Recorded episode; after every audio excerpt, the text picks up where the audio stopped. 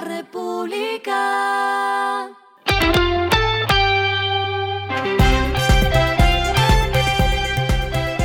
Al final de la jornada, esto es lo que debes saber sobre el comportamiento de los negocios, las finanzas y la economía. Las movidas de hoy fueron. Cerrejón informó sobre el bloqueo a distintas vías de acceso a la mina de carbón ubicada en La Guajira por cuenta, según anunciaron, de miembros de la comunidad de Roche, del municipio de Barrancas, afectando principalmente sus operaciones y la movilización de los trabajadores.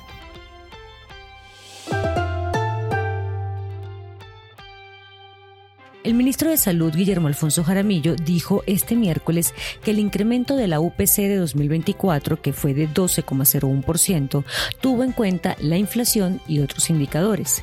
Aseguró que las empresas no están suministrando los datos y advirtió lo siguiente. Piden mucho la UPC, pero las empresas no pasan los datos confiables.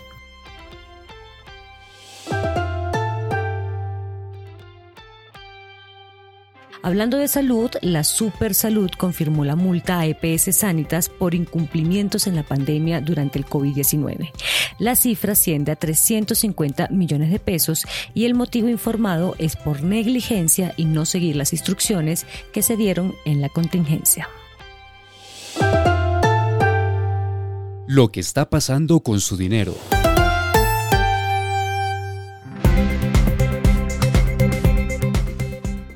Mastercard anunció una nueva herramienta con la que espera que los pagos en comercio se realicen en cuestión de segundos.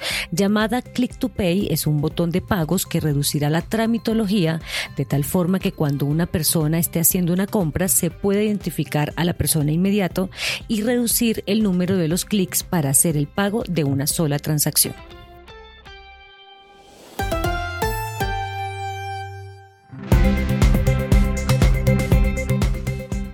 Los indicadores que debe tomar en cuenta. El dólar cerró en 3.969,50 pesos, subió 28,65 pesos. El euro cerró en 4.306,71 pesos, subió 20,44 pesos. El petróleo se cotizó en 72,71 dólares el barril.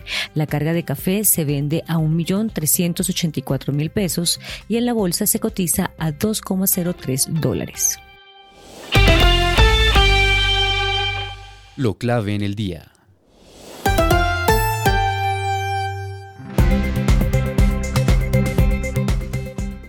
La producción manufacturera cayó 6,4% en noviembre de 2023 y acumuló nueve meses en terreno negativo. En este mes también retrocedieron las ventas reales en 7,3% y el personal ocupado en 1,9%.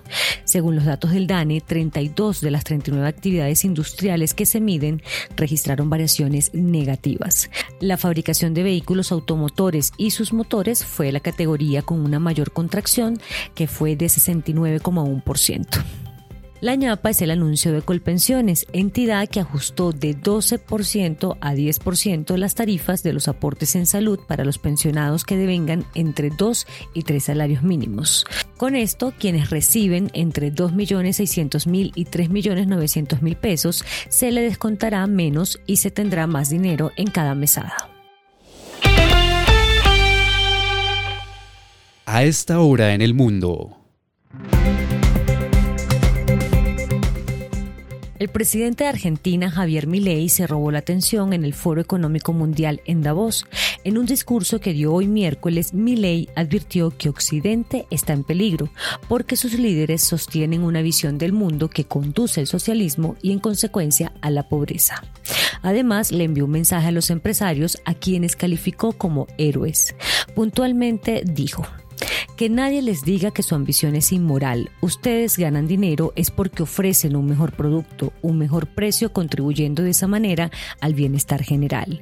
No cedan al avance del Estado. El Estado no es la solución, el Estado es el problema mismo. ley agregó, no se entreguen a una clase política que lo único que quiere es perpetuarse en el poder y mantener sus privilegios.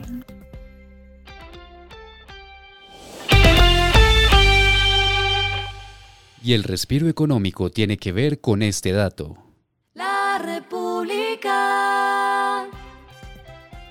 se conoció parte de la lista de artistas que asistirán a Coachella 2024, evento que se realizará en dos fines de semana de tres días, comenzando en abril del 12 al 14 y luego del día 19 al 21 del mismo mes. Entre los artistas que asistirán, Ana del Rey, Peso Pluma y J Balvin.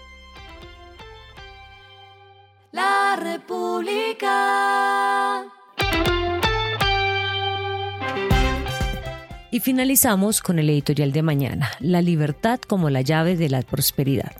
El presidente argentino Javier Milei dice en Davos que los líderes de Occidente están cooptados por una visión del mundo que conduce al socialismo y a la pobreza. Esto fue Regresando a casa con Vanessa Pérez.